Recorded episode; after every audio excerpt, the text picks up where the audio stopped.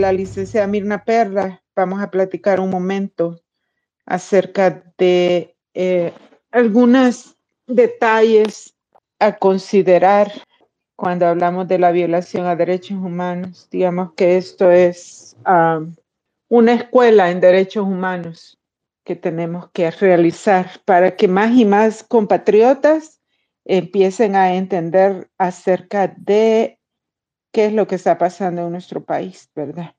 Démosle un par de minutos más. ¿Cómo está, noticiero? Sí, eh, buenas tardes, buenas noches. No sé qué hora es en las diferentes partes del mundo que están escuchando.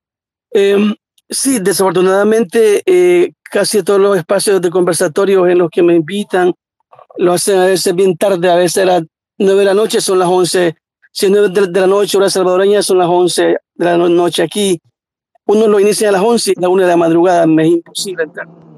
Pero em, sí, el tema es bien delicado. La verdad es que los derechos humanos, eh, bueno, ya es, es tema sabido de que costó muchísimo derramamiento de sangre, muchos presos pagaron el precio eh, para protestar, para que se les respetaran sus derechos. Sin embargo, no, no solo les, violaban sus derechos, sino que les quitaban la vida. Y la verdad que, y aunque esto se ha visto a través de todas las civilizaciones, siempre el, el, mayor, el grande, aplasta al menor y los que tienen el poder eh, aplastan al, al, al, que no tiene el poder. En toda América Latina se ha visto, pero hablando de nuestro país, El Salvador, lo que está ocurriendo ahorita es muy preocupante y lo que más me preocupa es que si el pueblo, viendo todo lo que está pasando, eh, no reacciona, ya cuando quiera reaccionar, pasar como esa fábula de, de, de, la rana que le iban este, aumentando eh, el, el, agua caliente poquito a poco y cuando quiso saltar, salir, salir ya no, ya no pudo. Fíjese que si, si, si, si, si yo, yo no sé, porque no frecuento mucho las otras redes sociales como Facebook, que es una de las, voy, voy a decir que es la red del pueblo donde va la mayoría de personas, ¿no? Pero, eh, por ejemplo, al menos de tweets sí puedo dar fe porque es en la red que yo más, en la que me mantengo más que todo. Y lo que quiero eh, acotar en todo esto es que, que si el pueblo no reacciona, eh, va a entrar en ese, en ese nivel de insensibilidad, de que le, le, pueden matar injustamente a su vecino que es inocente, pero como ya se acostumbró en, el ADN salvadoreño la cultura de, los muertos en la guerra, en, la guerra civil, luego posteriormente la guerra de las pandillas y todo eso.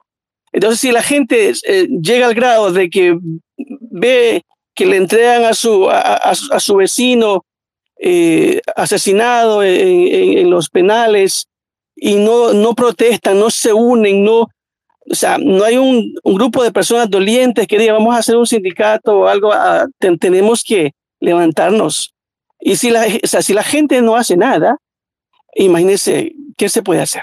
Es preocupante porque fíjese que a nosotros los que al menos tenemos el coraje a sabiendas que, bueno, en mi caso, cuando voy a Salvador, yo estoy consciente que uno corre el peligro de que directamente a uno lo apresen o, o hagan un atentado contra la vida de uno. Eh, porque ya he sido amenazado en las redes de mi integridad física por los seguidores radicales de Bukele. Entonces, pero yo digo, uno está intentando alentar a la, gente de que, de que despierte, que reaccione, que no puede ver algo normal cuando un muchacho que iba para su trabajo y como esos muchachos hay muchos y se los llevaron vivos y se los entregan, allá van a parar al Pedro Mazzini de Sonsonate.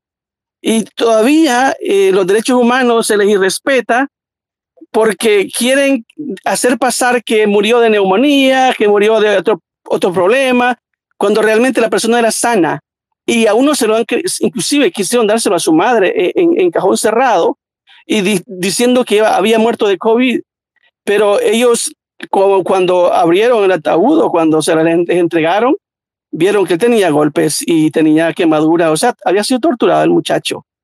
Y, o sea, o sea los, los, derechos humanos de Salvador, yo no sé Apolonio dónde está, eh, si sigue siendo Apol Apolonio el, el, el, el, supuestamente, ¿no?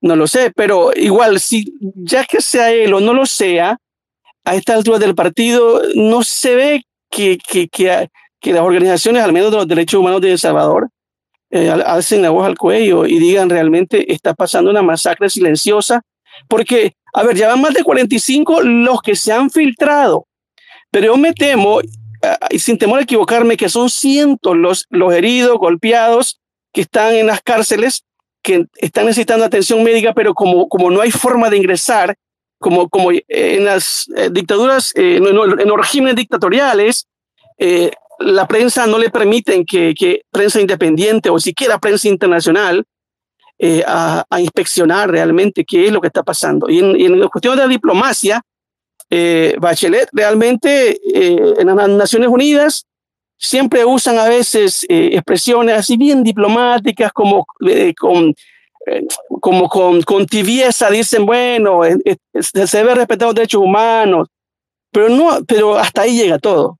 Luego en la OEA Almagro, o sea, la Carta Democrática no hay, o sea, yo no, yo no sé qué quieren ver, qué quieren ver este, realmente para que se pronuncien organismos internacionales, ya que a nivel del, del Salvador, pues prácticamente solo, solo quedan las redes sociales, porque si los abogados que, que intentan mediar para para buscar la justicia, si a ellos eh, lo, les impiden que hagan su trabajo, eh, o sea, quedan las redes sociales prácticamente como, como para las denuncias que, que, que debe de haber hasta cierto punto.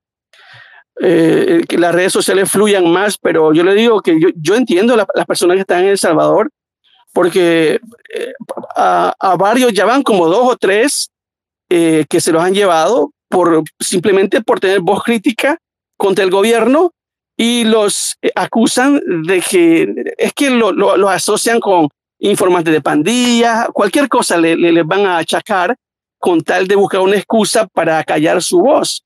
Varios muchachos ya están presos debido a eso, varios tiktokeros y varios gente de los sindicatos también están presos por lo mismo, sin contar con el, eh, uno, uno que eh, no sé si era no reportero, pero tenía un programa en la, en la televisión de un departamento y, y él era crítico al gobierno y bueno, está preso ahorita. Y, y no, nadie va, o sea, realmente frustra, digo que hay tanto que hablar, tanto que decir, pero de los derechos humanos, eh, sale Gabriel hablando de los derechos de, de que todo niño y toda niña cuenta, que esto y lo otro, que nacer y que ser con cariño, cuando están matando a, lo, a los padres de estos niños que quedan huérfanos. O sea, eh, la muchacha que, por ejemplo, eh, se le vino el aborto, abortó a, a su bebé, eh, aborto espontáneo cuando se dio cuenta que a su esposo se lo habían matado en la cárcel. 20 años tenía el muchachito, por Dios. Ahí hay dos asesinatos de, sangre inocente. El bebé que no pudo nacer, ni con cariño ni con nada, y el muchacho que le quitaron la vida torturando en la cárcel. Un muchacho sano, para el trabajo iba.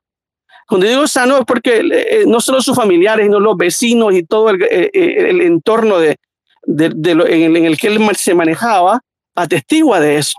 Entonces, como le digo, este, solo quedan la, las redes sociales. Eh, me, no sé si me están escuchando. Hola. Sí, te, sí, sí, te escucho. Te sí, escucho. sí, sí. Eh, no, le digo que quedan las redes sociales porque, ¿qué más? Pues sí, ¿cómo se va a poner denuncia? Los, los noticieros, los periódicos hasta cierto punto intentan, a, sabiendas que arriesgan que, que, que, que, cierren o que les pongan multas grandes o que lo asocien por defensor de las pandillas. Si Bukele no, no ha cerrado los noticieros ni, y, y, no ha, este, ha expropiado eh, los edificios de los periódicos, es porque sa sabe que es un gran escándalo internacional, pero en sí eh, preocupa porque solo quedan las redes sociales y, y bueno, eh, yo comprendo que aquellos salvadoreños que están allá eh, a veces no quieren hablar porque sabe que arriesgan su vida, pues, porque si, o sea, los, comprendo hasta, hasta ese punto. Pero yo digo, si aquellos que arriesgaron su vida, incluyendo, por ejemplo, el padre del vicepresidente, que dicho sea de paso, es don Félix Ulloa, el, el artífice, el, el, autor intelectual y material de todos los cambios de, en la constitución salvadoreña la han mutilado hasta el hartazgo prácticamente de la antigua constitución, ya casi son poquitos los artículos que quedan. Eh, o sea, derechos humanos, imagínense que no le consultaron al pueblo que hoy día si usted va moribunda al hospital y, y, y, si, y si le pueden quitar sus órganos, porque ahí dice que si sin su permiso, sin su, sin su consentimiento y, ni sin el consentimiento de la familia. O sea, ahí le están violentando sus derechos humanos porque deberían de dar la opción a la persona, digan, no, no quiero donar los órganos porque si está moribundo, capaz que se lo terminan a la persona, lo, le, matan para quitar los órganos. Dicho sea de paso, eh, eh, en, la, en la red oscura eh, se dice que la forma como más trafican el tráfico de órganos es, es por el Bitcoin. Voy, voy, a concluir con lo siguiente. derechos humanos, por ejemplo, a usted, a usted le pueden quitar la casa, cualquier cosa, y, y, y pues sus derechos ya no valen. Sí, entonces yo voy a concluir nomás diciendo que eh, los derechos humanos es que en todo, prácticamente. Su cuerpo, su, sus posesiones ya están en, eh, Estado que se las pueden quitar cuando ellos quieran y su libertad. Entonces, prácticamente, eh, ¿qué es lo que viene? Es el adoctrinamiento de los niños que para que pues le, le quieren meter entre cejas que, que como que el país no existía, que el presidente Bukele lo ha creado, y bueno, porque hasta inclusive en, en, la, en, las portadas de los libros ya viene el color de la bandera política del presidente Bukele.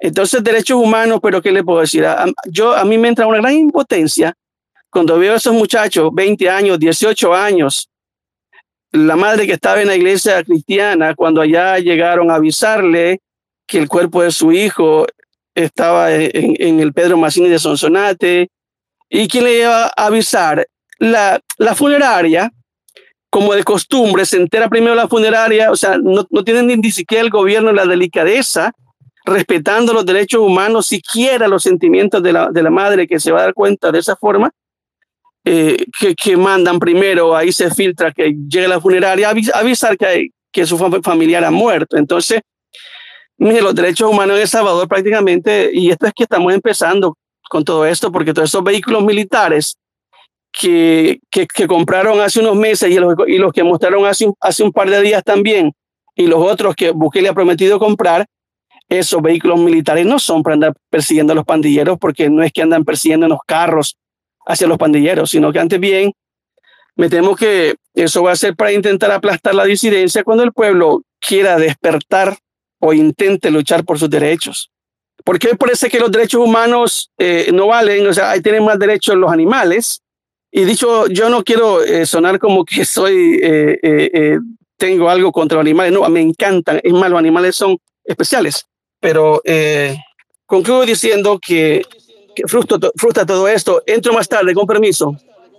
La idea, la idea que tenemos de hablar con Mirna es acerca de, desde la perspectiva de, no solo de los derechos humanos, sino desde la legalidad y de hablar sobre ciertas sobre ciertos temas que tienen que ver con el encarcelamiento y la falta de libertades que se está expresando en los últimos en los últimos meses en el país. Gracias Mirna por agarrar micrófono. Buenas noches.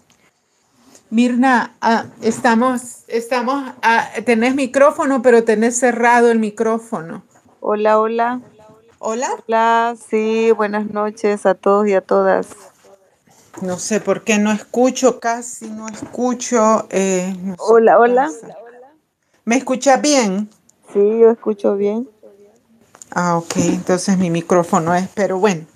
Este, Ana Escobar, ¿le puedo pedir que coadministremos el espacio, por favor?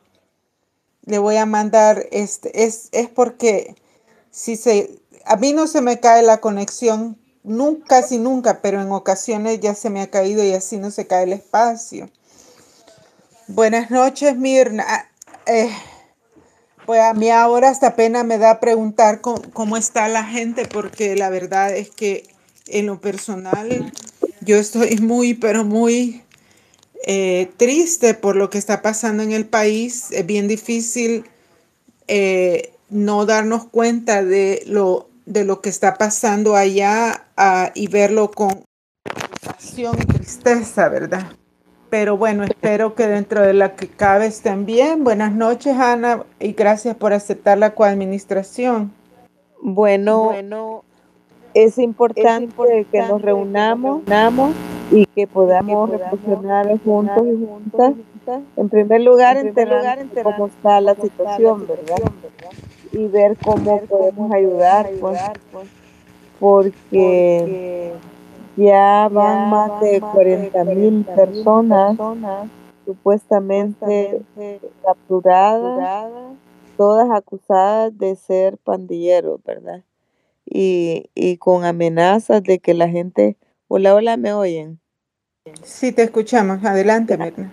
Con amenazas de que la gente familiar o los amigos o la gente que esté, las instituciones que estén abogando por eh, exigiendo el respeto al debido proceso, pues sí, porque en realidad la gente está de acuerdo en que se capture a los criminales, ¿verdad? Porque eso sí se ha deportado en el país y eso es producto de la, del fracaso de estos tres años de gobierno que no se ha tenido realmente la voluntad política para apostarle al tema de la seguridad, porque el tema de la seguridad no es capturar a la gente por capturar.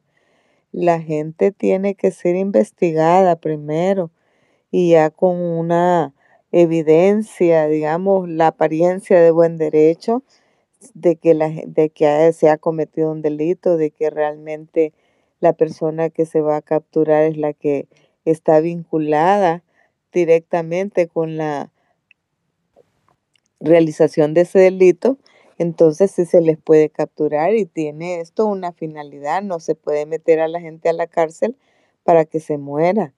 La, la, la constitución establece que las personas que son detenidas ya están bajo la responsabilidad del Estado precisamente para lograr superar sus problemas de conducta. Lo, lo ideal es que a la gente que se manda a la cárcel sea la gente que estrictamente no puede vivir en libertad, ¿verdad? Porque si no se desconfigura la, lo que es la cárcel. La cárcel tiene que tener programas de reinserción, tiene que educar a la gente, hacerle razonar, comprender que debe ser una persona honrada, honesta, pero para eso también hay que darle una, un adiestramiento, una educación, formación vocacional y oportunidades de trabajo, que es el gran problema que tenemos ahorita, que todo el esfuerzo de este gobierno va encaminado a concentrar la riqueza en manos de su clan, ¿verdad? Y por supuesto que tiene un pacto con parte de la oligarquía, quienes están aprovechándose de la gestión de Bukele para poder seguir incrementando su ganancia, ¿verdad? Como son estas empresas constructoras de, de Salazar Romero asociados con la familia Dueñas, que están creando megaproyectos habitacionales y también las megapresas, ¿verdad?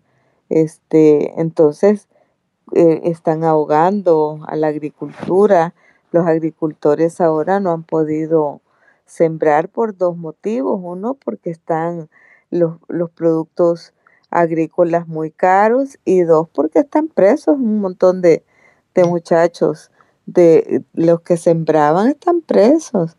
Y bueno, con, con la agravante de que las familias cuando tienen un pariente preso, son objeto de todo tipo de vejaciones, ¿verdad? Tienen un trato bien difícil, bien irrespetuoso en las cárceles, que la gente lo, lo único que puede hacer es llegar a la entrada, ahí les ponen listas de personas que están eh, dentro de esa cárcel o personas que van a pasar a la otra cárcel, ¿verdad? Esas listas no, no les permiten más nada que saber que ahí está el nombre de sus parientes, pero no pueden verlos. La gente habla de que por lo menos cada 15 días deben de tener 150 dólares para poder pagar lo que son los alimentos y la, el vestuario, pues porque ahí adentro no les permiten estar con la ropa de ellos, ¿verdad? Lo que tienen. Entonces sí es una situación bien dura porque además de que a veces capturan a la persona que es la única que trabaja en la casa, que sostiene el hogar. Y si esta persona este, ya no está trabajando porque lo tienen preso, la verdad es que la situación en que queda su familia es dificilísima, ¿verdad? Y luego sí estamos observando que cada día más se va configurando esta persecución en contra de sindicalistas, de personas líderes de organizaciones sociales. Entonces sí, estamos en una verdadera tragedia en el país. Se hablan según el gobierno, porque también ese es otro problema. No solo es que no dan eh, información a los familiares de las víctimas, sino que también al público en general, ¿verdad? estamos eh, sencillamente coartados de tener acceso a la información de cuánta gente está detenida, cuál es la capacidad que tienen los centros penales, cuál es el trato que le están dando a esta gente, porque es obvio que si ya con casi 30 mil presos se tenía algún nivel de hacinamiento, ya ahora es inimaginable lo que está viviendo esta gente. El día de hoy se hablaba de que había una, una nueva muerte en la cárcel, ¿verdad? Así es que, bueno, tenemos que buscar la manera de apoyar a esta gente porque si podemos contribuir para conseguir fondos y darles financiamiento con lo poco que se pueda con la gente que conocemos, ¿verdad? O también insistir en, exigirle al gobierno que pare ya esa barbarie. Si ahí denuncian de que a los policías mismos los tienen ya exhaustos, son seres humanos, no le dan permiso de ir a su casa, eh, los tienen asociados a que si cumplen las cuotas que les han impuesto de personas capturadas van a poder salir en los días en que les, que les dan una vez al mes, parece que les dan chance de ir a su casa. Pero en estas condiciones, obviamente, también solo los manipulan, ¿verdad? Los manipulan para que sean como chuchos de casa y también para prometerles que le van a, dar permiso y, no es cierto. O sea que la, situación es caótica y es como una bomba de tiempo. Gracias, Mirna, y gracias por agarrar el micrófono y gracias a Ana Escobar. Buenas noches, Ana. Eh, compañera, gracias por agarrar micrófono. Gustaría eh, dar unas palabras o compartir alguna inquietud. Adelante. Bueno, Mirna, este, este día eh, hablábamos de esta, de esta espacio. Vamos a estar aquí solo por media hora más, porque hemos estado bien activas en las redes y atendiendo periodistas, etcétera, después de el evento de Los Ángeles, eh, que en ocasión de la, de la Cumbre de las Américas, la DDR y el, y el colectivo de Hasta Cuándo SB eh, decidimos acercarnos a Los Ángeles y a, hacer un trabajo de denuncia hacia la, a la comunidad internacional acerca de la situación del Salvador. Y la verdad es que fue una excelente idea y fue una excelente oportunidad de poder demostrarle al mundo que en El Salvador hay, está pasando algo y que los salvadoreños y salvadoreñas que vivimos en, Norteamérica queremos llevarle esa voz, eh, esa, lo que está pasando ahorita, ¿verdad? En El Salvador.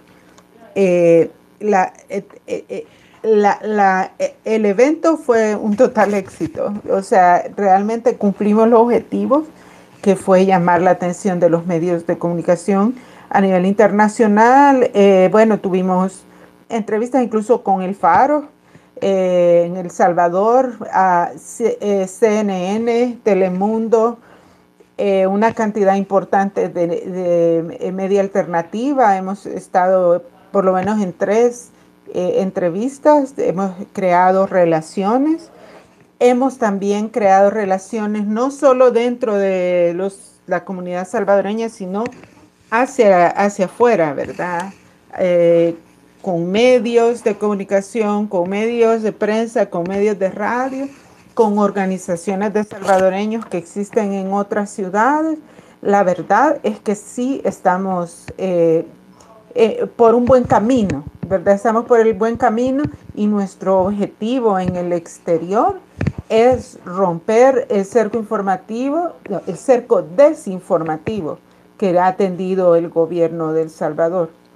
Por otra parte, es importantísimo que nosotros nos demos a la tarea de hablar con nuestros compatriotas que aún apoyan a este gobierno.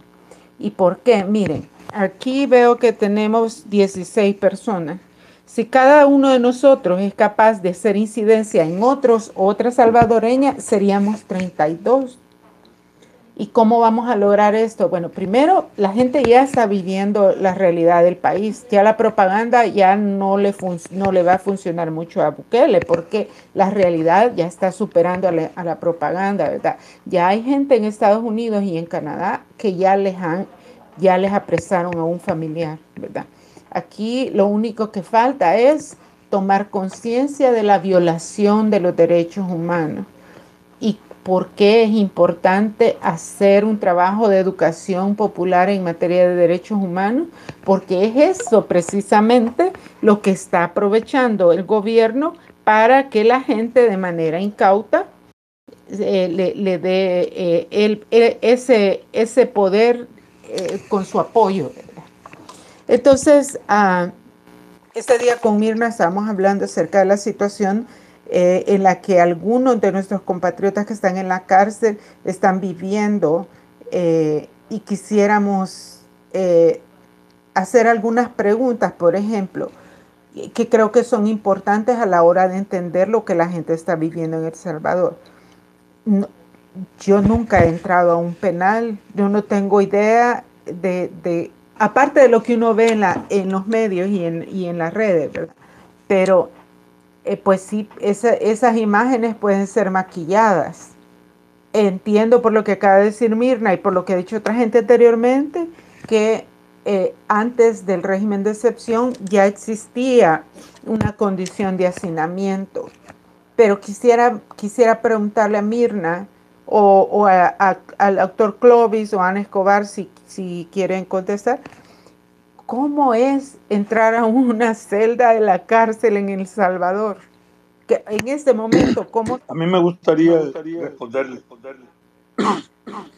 Eh, yo en particular pienso que El Salvador se está arriesgando mucho y el régimen de Bukele a nivel internacional ha caído en la incredibilidad de todas las fuerzas políticas de América Latina. Yo, yo sí he entrado a los penales porque yo ejercí como abogado en materia penal, y, pero en los tiempos aquellos de, del año 80, 90, que realmente no llegaban gentes a la cárcel, sino que todos los desaparecían. Ahora pues eh, lo están llenando de de personas inocentes y de mareros también. Sin embargo, eh, yo pienso que eh, nosotros lo que debemos de realizar es una denuncia constante. Porque la medida que nosotros comencemos a denunciar por las redes sociales lo que está pasando, es terrible. Si ustedes hacen la cuenta, salen, son 40 mil eh, detenidos los que existen, más los que ya existían, que creo que eran otros 20 mil los que ya existían. Entonces cada uno consume dos dólares diarios de alimentos ustedes multipliquen en los 40 mil, son 80 mil eh, dólares eh, diarios que esta gente tiene que proveer para eh, no incumplir los tratados sobre detenidos, tratos a los, a los, a los reos, a las personas detenidas eh, que son parte de los tratados internacionales que ha suscrito El Salvador. Yo estaba escuchando hoy a um, este señor que antes era la democracia cristiana, no me acuerdo cómo se llama, Ronald Umaya. Eh, por cierto, lo felicito públicamente por esos comentarios tan acertados sobre la realidad nacional.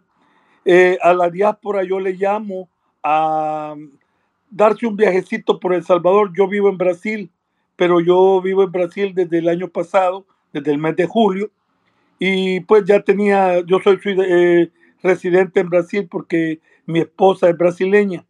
Entonces, el, el, país donde yo decidí vivir después de la llegada de la dictadura de Bukele fue en Brasil.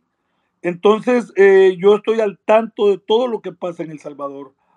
Todos los días estoy en la internet, todos los días estoy en eh, Twitter, todos los días estoy en comunicación con mi madre, que me comenta todas las noticias que se dan en El Salvador.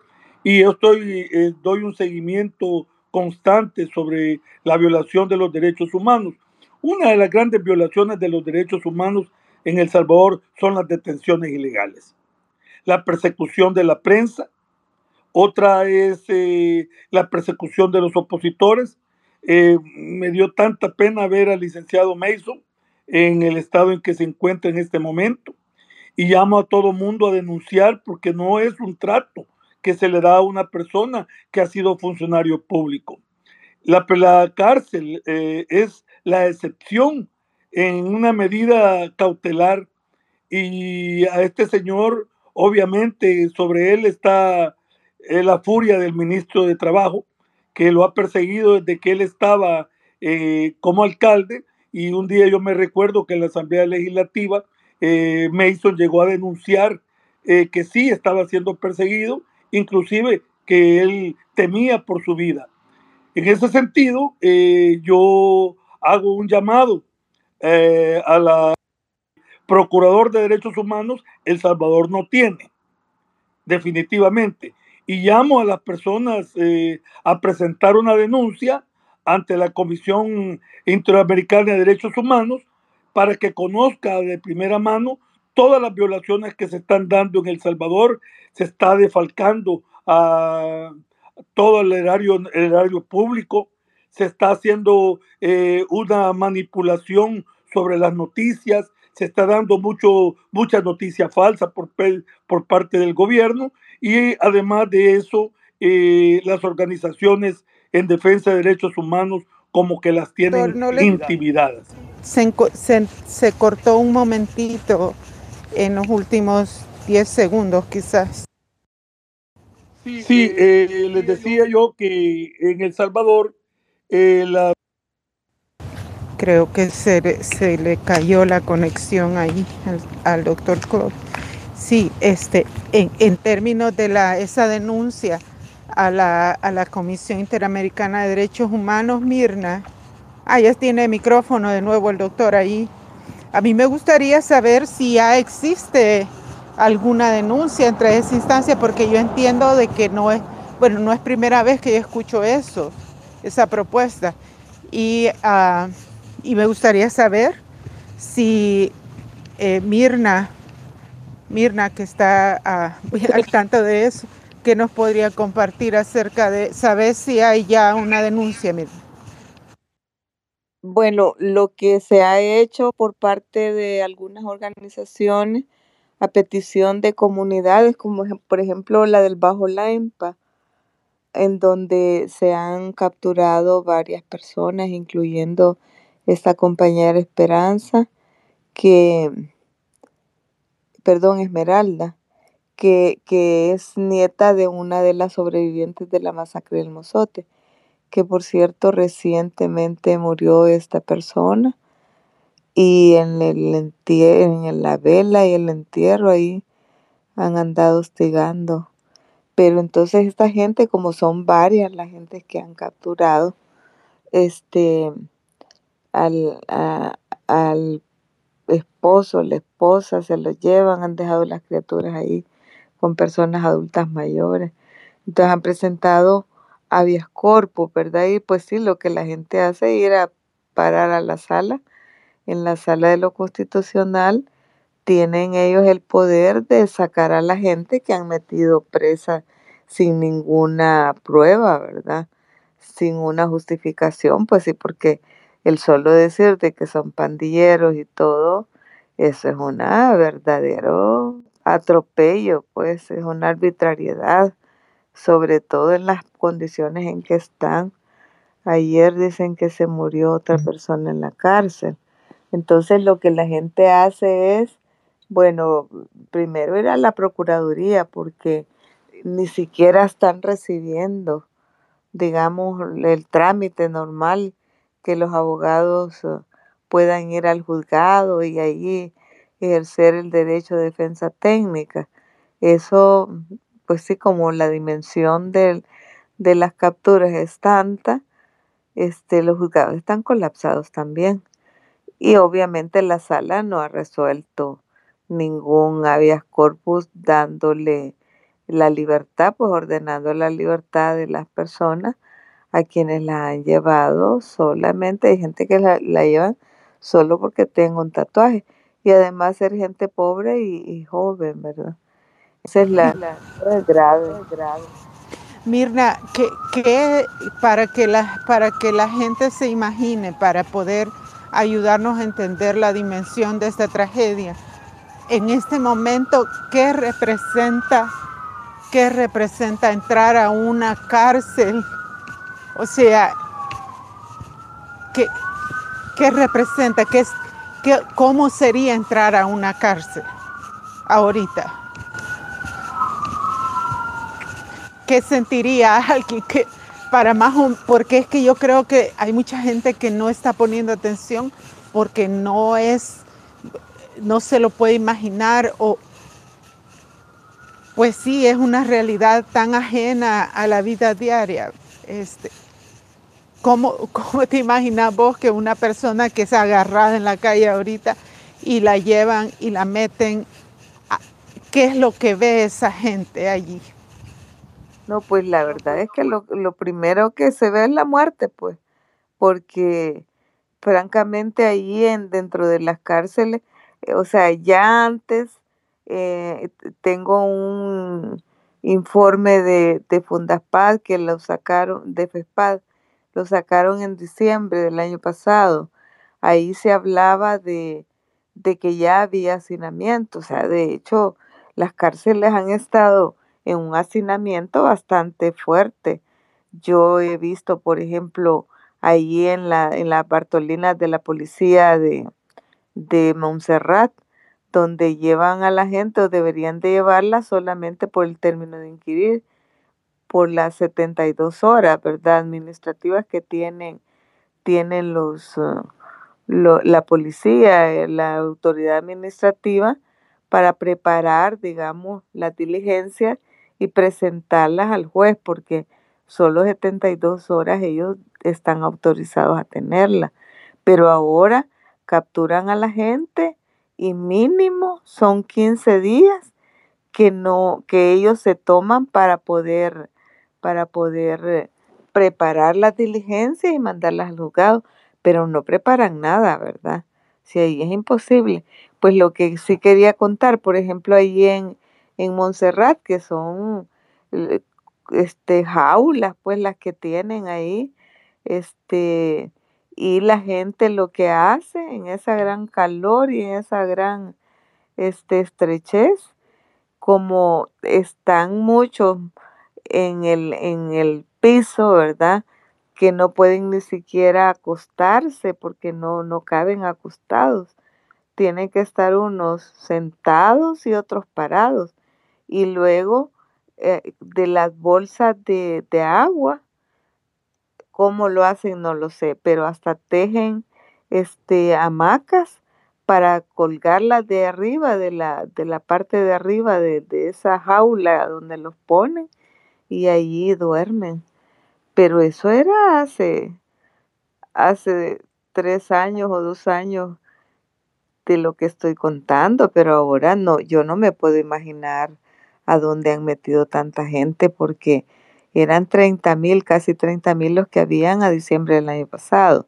ya había una sobrepoblación de más de 3.000 personas, según el informe de, de FESPAD, ¿verdad? Que eso, digamos, ya era demasiada gente, 3.000 gente. Y ahora que son 70.000 y más, este, o sea, no tienen acceso a las medicinas, no tienen acceso a médicos. Las personas que ya las ven que van casi para morirse o ya las ya están muriéndose, a esas las llevan al hospital.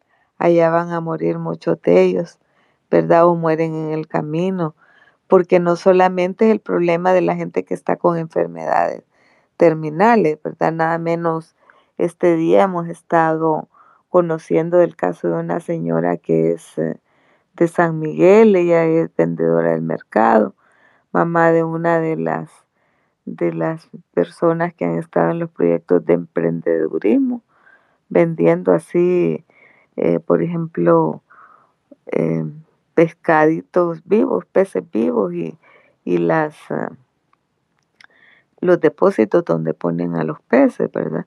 En eso está la hija, pero ella, la mamá, estaba vendiendo en el mercado.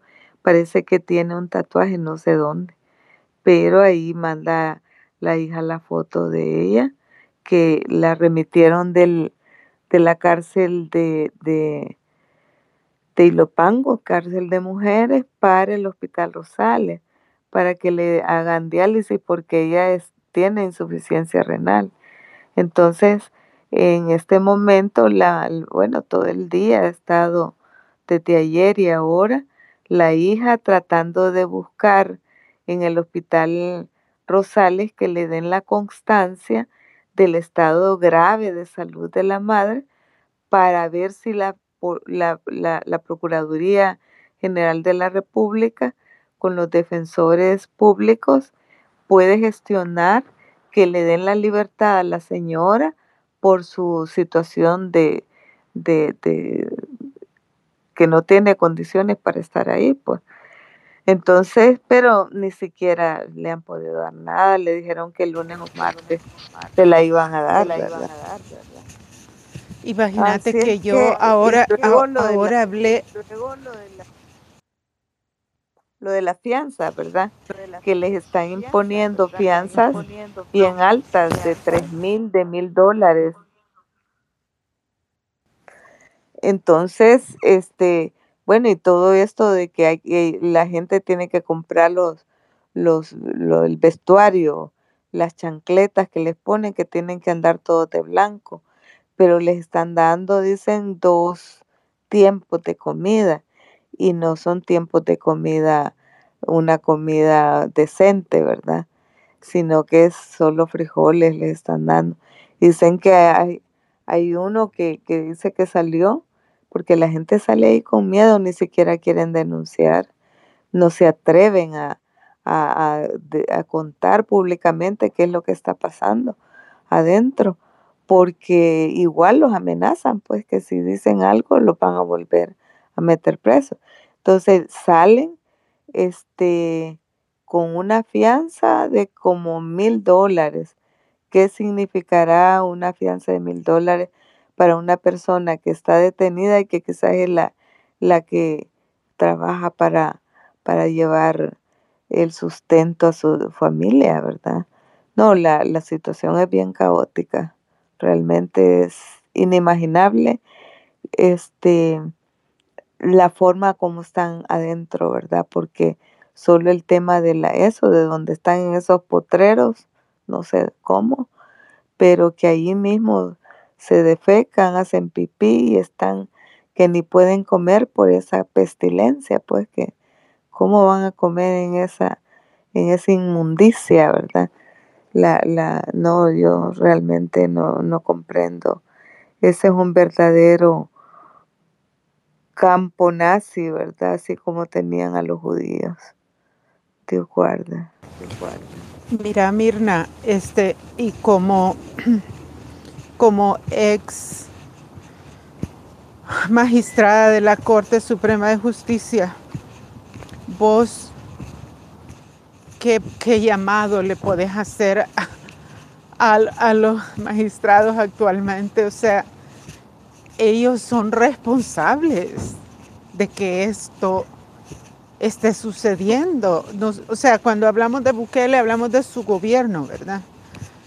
Y, en el caso de los magistrados, que ellos tienen la, la facultad de, tendrían que que poder hacerlo, ¿verdad? De terminar con esto. Sabemos que no lo van a hacer porque son los, los, los que puso, el, eh, los que puso eh, en el golpe de Estado que le dio eh, a, El Salvador Bukele. Pero ¿qué correspondería si un magistrado responsable, ¿qué, ¿qué, tendría que hacer en este caso?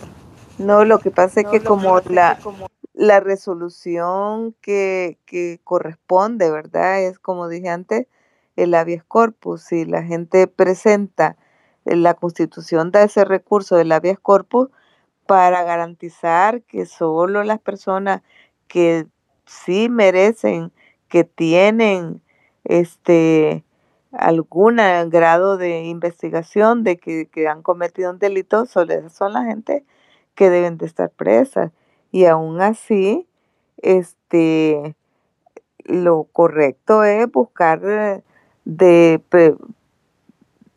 respetar el derecho de defensa, eh, la presunción de inocencia y enjuiciar a las personas en libertad. Pero ahora no hay juicio, realmente juicios no hay. Ahí con los listados de la gente que le remiten a los jueces, con ese listado sencillamente le decretan la, la, detención y van por seis meses. Si ahí no está saliendo nadie de la cárcel, los que han salido son unos cuantos y precisamente porque a lo mejor tienen algún conecte con, con la gente de, del gobierno, sobre todo la gente allegada a Bukele. Se han dado denuncias de que este, han estado liberando gente que son pandilleros, Por, con toda esta cuestión de que hay un pacto entre el gobierno y, las pandillas. Pero sí, efectivamente los magistrados, si fueran de verdad magistrados, lo que pasa es que no lo son. La gente que está ahorita ejerciendo en la sala de lo constitucional, no, ellos no han sido electos este, legalmente, constitucionalmente. Eh, y el mismo Bukele ya perdió la legitimidad para estar ejerciendo la presidencia. El DT que dio el golpe de Estado el 2 de febrero del año antepasado, ya ahí, ya él perdió su, su calidad de, de persona este, idónea para estar ejerciendo el cargo. Sin embargo, él es el que decide, ¿verdad? Porque cualquier juez que no obedezca las órdenes de él, porque las órdenes de él parece que meter, él dijo que hay 70 mil pandilleros, como que su, su gran fumada es meter 70 mil gentes a la cárcel. Así es que Aquí la única forma de rescatar a esa gente y, ponerle paro creo que son las movilizaciones masivas, ¿verdad? Pero la gente no está ahorita ni siquiera, sí se han hecho algunos, por ejemplo, el otro día había una vigilia ahí en la en, El Salvador del Mundo. Em, y luego la gente que está ahí enfrente del, de los penales, tratando de averiguar dónde están sus familiares, porque no me puedo imaginar la angustia de una familia que cuando le llevan a sus parientes están temiendo que hasta sean los que van, los próximos que van a morir, porque la gente que ha muerto, eh, este, la mayoría han sido de golpe, ¿verdad? Que los han golpeado. Entonces, este, también la gente que padece de enfermedades terminales, que no le dan la asistencia médica, también ese tipo de gente ha muerto.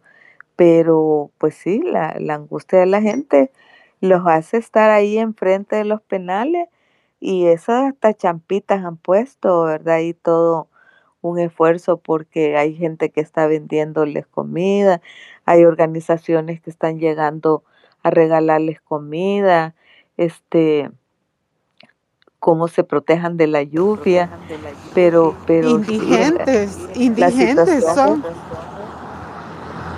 como como eso ya se han convertido en este sí, por ejemplo, la, la mamá de, de Giovanni decía ayer que cuando a él se lo llevaron, o sea, a la casa de él llegaron como cuatro veces. Llegaron primero preguntando por no sé quién. Después llegaron que habían andado haciendo una actividad y que llegaron a todas las casas. Eh, o sea, Giovanni vive en una comunidad de esas que han luchado por el derecho a la vivienda, que ese, ese terreno se los donaron, ¿verdad? y, y ahí han estado este, luchando porque se creara un proyecto de vivienda y ahora ya tienen las casas construidas, va casas humildes, pero ya son casas, no están viviendo en Champa. La cuestión es que llegaron, estaba el día, estaban preparando el Día de la Madre, el 8 de mayo, eh, para, pues sí, agasajar ahí a las madres de la comunidad y habían, estaban los parece que son cuatro hermanos los, de con Giovanni, ¿verdad? Entonces él estaba ahí en Chores, estaban arreglando ahí la casa, haciendo limpieza y entonces llegaron y le dijeron que se desnudara, ¿verdad? Él les enseñó, pues sí, él anda un, un tatuaje de, de la espiritualidad maya, un sol Dice que le preguntaron que qué era eso. Él les explicó, ¿verdad?, de qué se trataba. Ah, pues le dijeron, te, te, vamos a llevar. Le preguntaron si él había estado detenido antes. Dijo él que sí, pues si se lo habían capturado antes con la represión que estaba ejerciendo Arena en contra de esa comunidad, porque precisamente ellos que no les hacían ni caso, no les daban luz, no les daban agua, tenían que hacer actividades así de presión.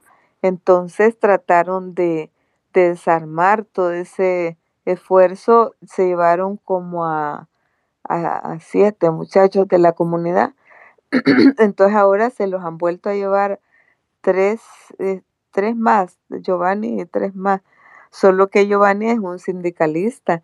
Él estaba trabajando en la alcaldía municipal hasta Héctor Silva Arevalo sacó un, un artículo diciendo de que él inmediatamente que supo de esta captura y que se enteró que era un sindicalista, había ido a buscar el expediente de, de Giovanni y salía ahí que es un muchacho que tiene un expediente limpio, ¿verdad? Y que es un muchacho muy trabajador, muy atento, nunca ha tenido ninguna falla entonces, eh, ha sido, pues sí, es indignante pues que se lleven a la gente solo porque antes le violaron sus derechos y además si él hubiera aún hubiera sido condenado, hubiera cumplido su pena, no tienen por qué llevárselo, pero en el afán de cubrir, digamos, todas esas metas que, que les ha puesto Bukele,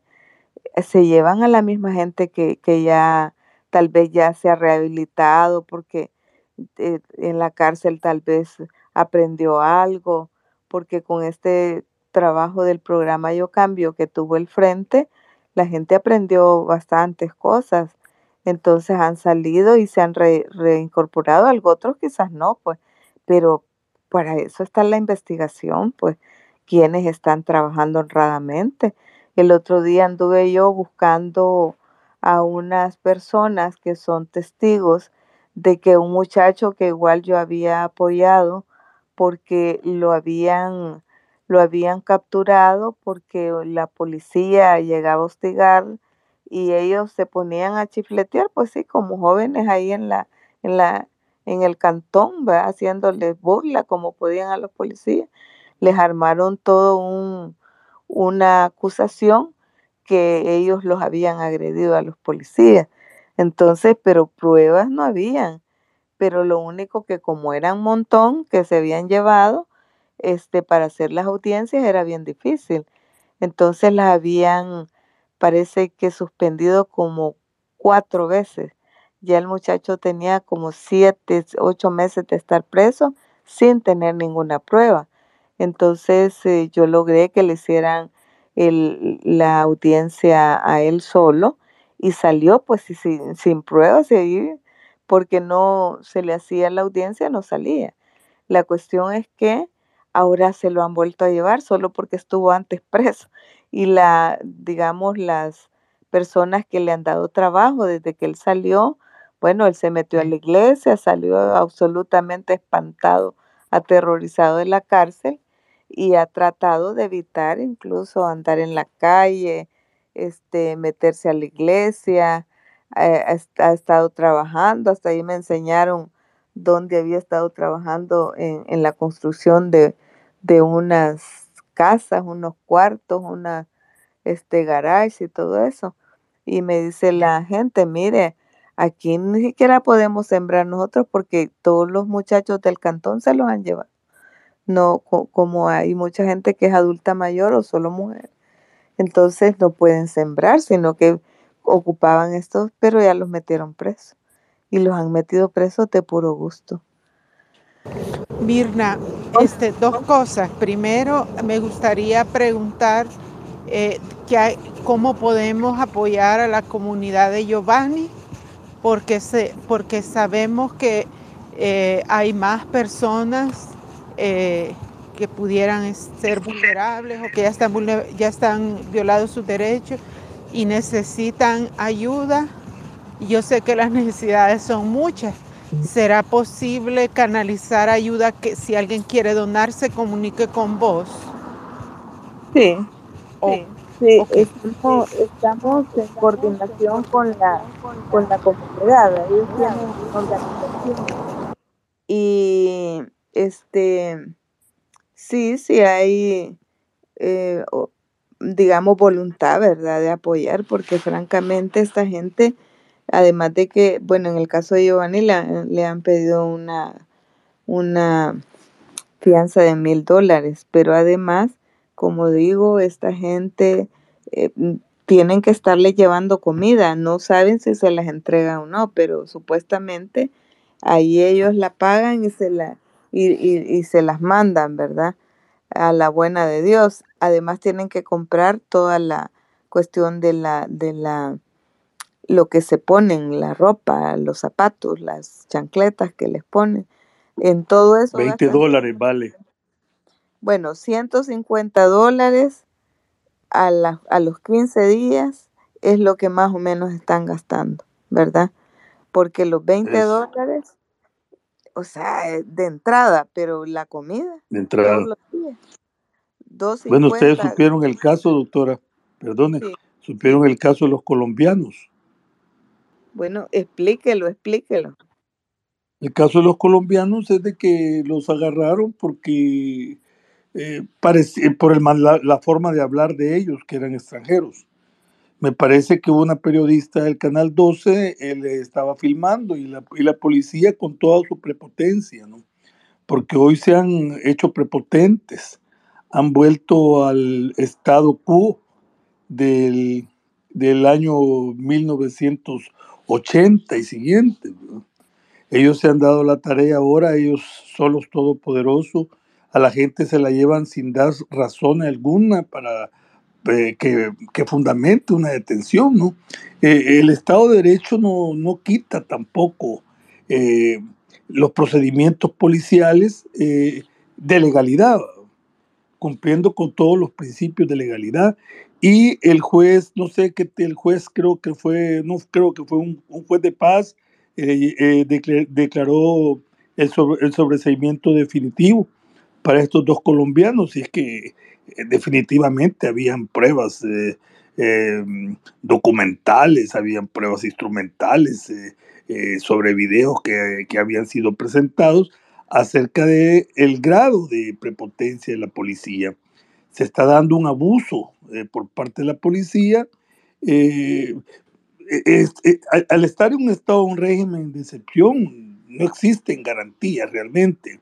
Pero sí, la comunidad internacional y los derechos humanos exigen garantías mínimas para esta gente. Por ejemplo, esa, esas detenciones ilegales en las cuales no presentan ninguna justificación. Un tatuaje es el, es el fundamento para ellos y no un récord policial, ¿no?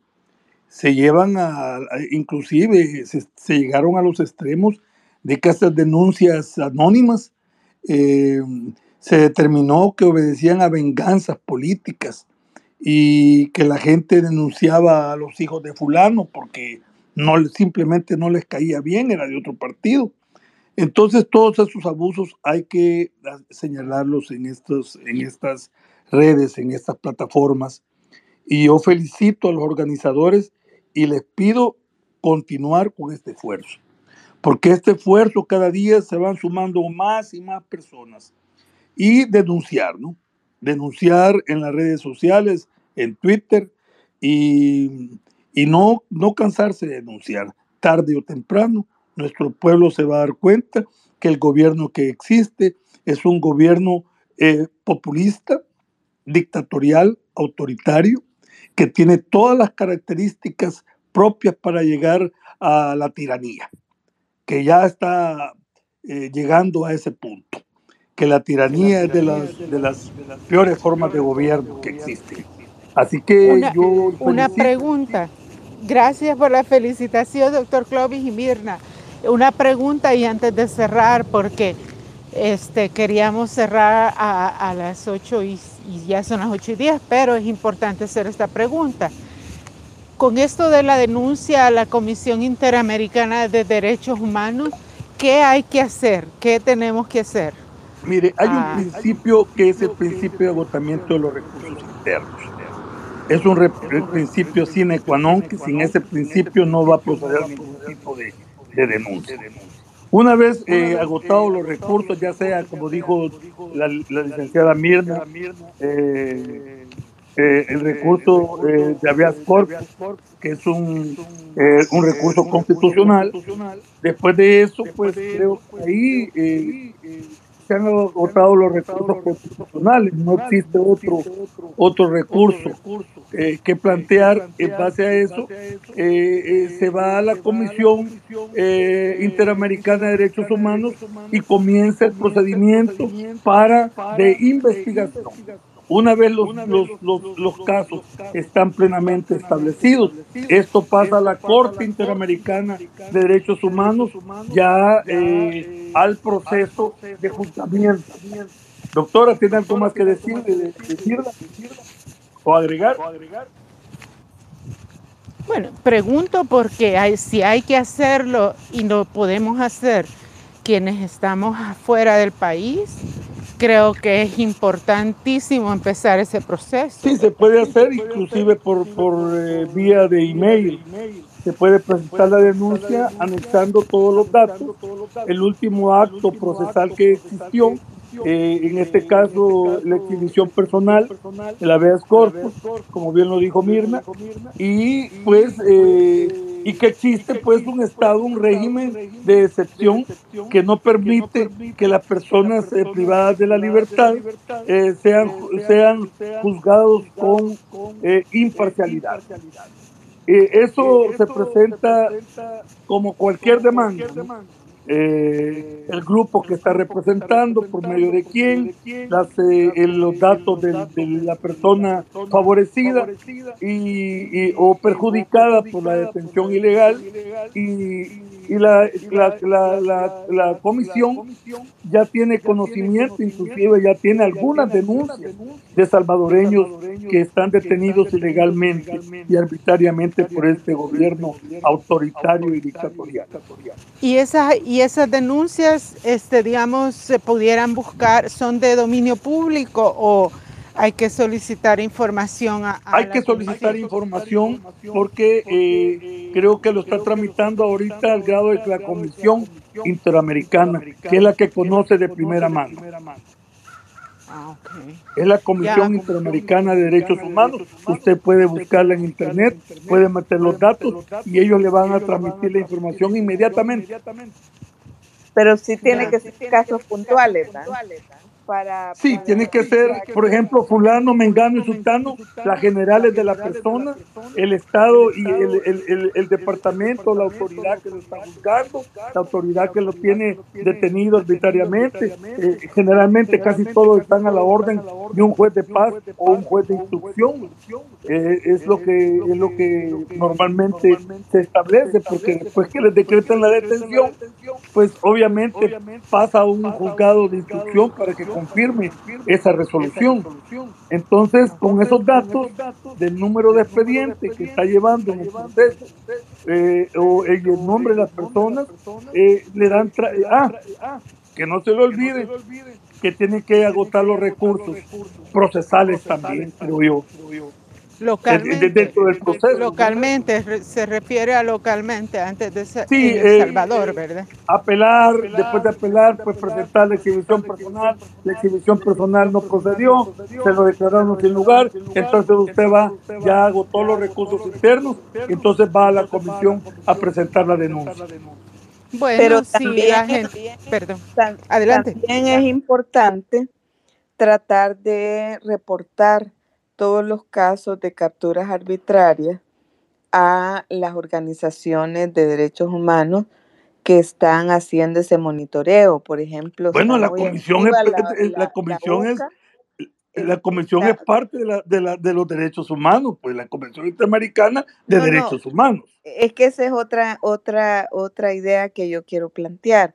O sea, una cosa es el agotamiento de recursos internos y, ir a la Comisión Interamericana, que es también una cosa importante, pero tardada, ¿verdad? Aunque ahorita la Comisión Interamericana ha estado pronunciándose, ¿verdad? En caso, los, los casos de los periodistas, toda esa persecución, ¿verdad? En contra de la prensa, pero, por ejemplo, FESPAD, eh, em, ¿cómo se llama? Educa y Cristosal han estado recibiendo denuncias a través de su página web. Hay que buscarla.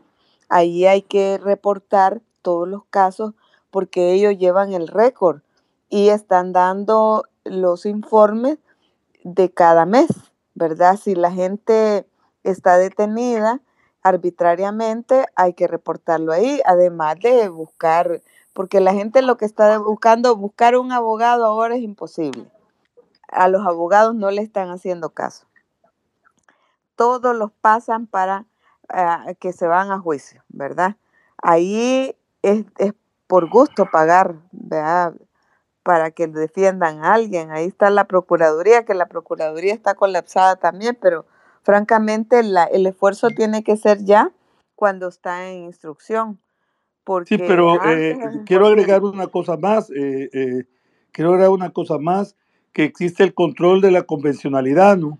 Que es el control de la convencionalidad, es el control que ejercen los diferentes convenios y tratados sobre los derechos humanos, por, ya sea por la Organización de Estados Americanos o por las mismas Naciones Unidas. ¿no?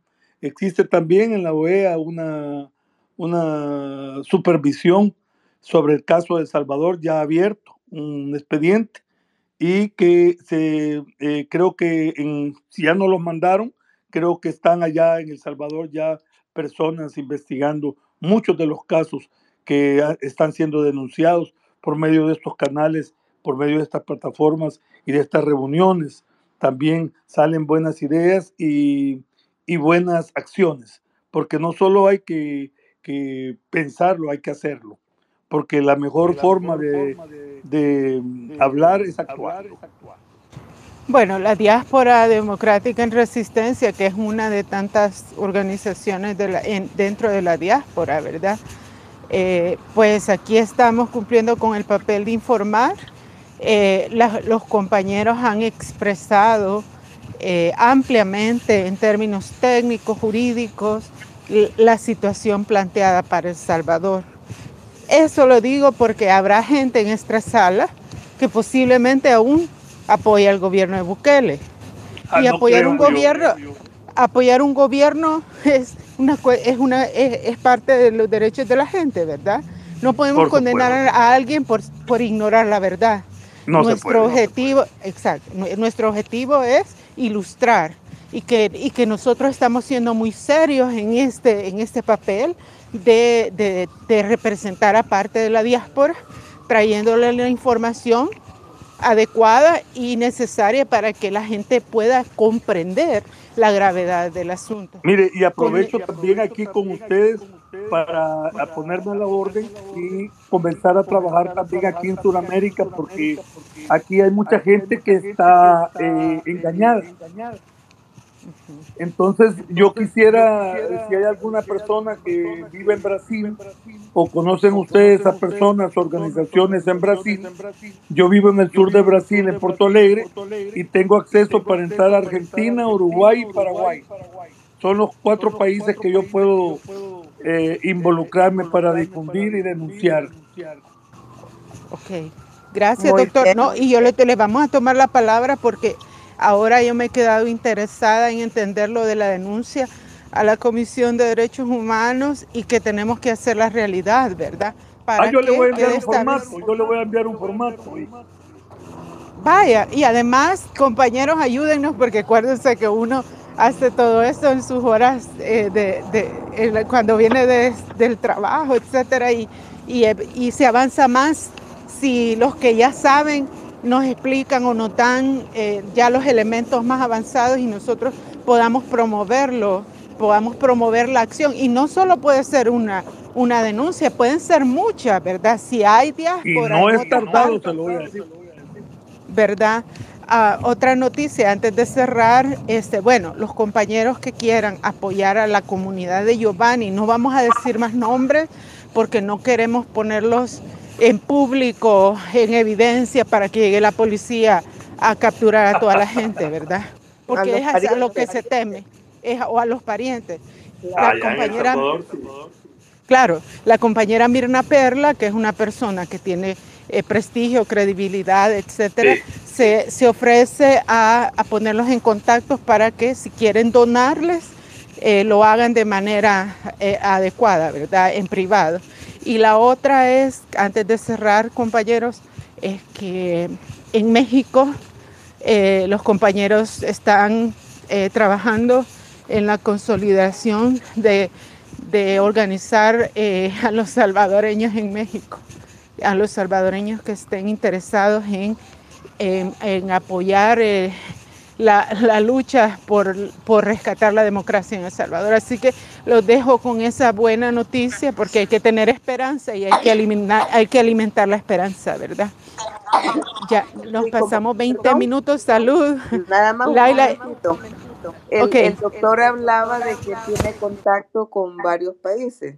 Sería bueno ir pensando en hacer una delegación para ir a El Salvador, porque definitivamente no es lo mismo oír que ver cómo están las condiciones y de alguna manera llevarles la solidaridad, digamos, en persona a la gente, ¿verdad? Eso es importante. Mire, yo tengo contactos, yo tengo contactos a nivel universitario porque eh, trabajo con las universidades. Estudié aquí en la Universidad de, de, Brasil, estudié en tres, y en Argentina estudié en otras tres. Así que a mí me conocen bastante a nivel universitario las universidades de Argentina y de Brasil.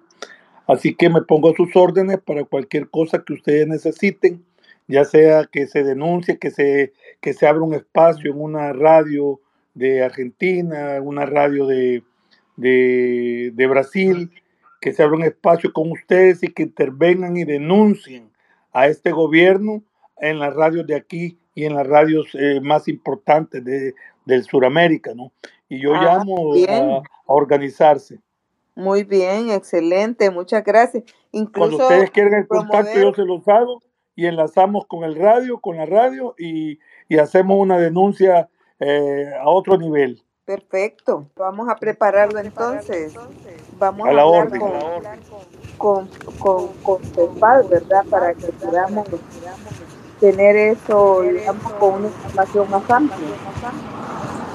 Así es. Bueno, qué bueno, me alegro mucho de que estamos aquí teniendo puentes, ¿verdad? Y dejándonos con esperanza en este momento tan difícil, que, que los que estamos fuera lo sentimos, lo sentimos tanto porque estamos tan preocupados por nuestro país. Y bueno, pero es bueno escucharnos, es bueno sentirnos, aunque sea virtualmente. Un abrazo, buenas noches a todos y a todas. Ahí está Ernesto, nuestro amigo venezolano. Un beso, Ernesto. Muchas gracias. Pasen buenas noches. Bye. Ah, Ernesto, aquí hay mucha gente de Venezuela, Ernesto. Solo que a nosotros nos late el corazón a la izquierda, pero bueno, ese es otro tema. A mí también. ah, bueno, qué buena noticia. Ok. Bueno, Chaito, pues un abrazo a todos y todas. Bye. Lo seguimos escuchando.